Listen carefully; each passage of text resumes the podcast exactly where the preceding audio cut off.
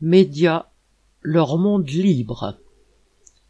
Le groupe de médias Vivendi du milliardaire Bolloré, qui possède déjà 45% du groupe Lagardère, veut en prendre complètement le contrôle. Il y a peut-être de plus en plus de chaînes de télévision, de chaînes de radio et de journaux, mais le nombre de leurs propriétaires n'a sans doute jamais été aussi réduit. Dans l'Empire Bolloré, la partie média à elle seule est impressionnante. Bolloré possède à travers Vivendi toutes les chaînes du groupe Canal+, CNews, C-Star et C8, pour ne parler que des chaînes de la TNT. À cela, avec le groupe Lagardère, il faut ajouter Europe 1, le journal du dimanche et Paris Match. Dans l'édition, c'est encore pire.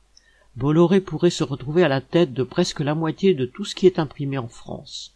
Et pour ce qui est des points de vente, hors librairies et supermarchés, il pourrait carrément contrôler 100% des maisons de la presse. À la fois concurrent et complice de Bolloré pour dominer les médias, le milliardaire Bouygues possède les chaînes TF1, LCI, TMC et TF1 Série et devrait racheter cette année toutes les chaînes du groupe M6, M6, W9, Sister et Gulli, et les radios RTL et Fun Radio. Enfin, un troisième larron, le groupe Altis SFR, dirigé par le milliardaire Patrice Drahi, possède les chaînes du groupe BFM et celles du groupe RMC.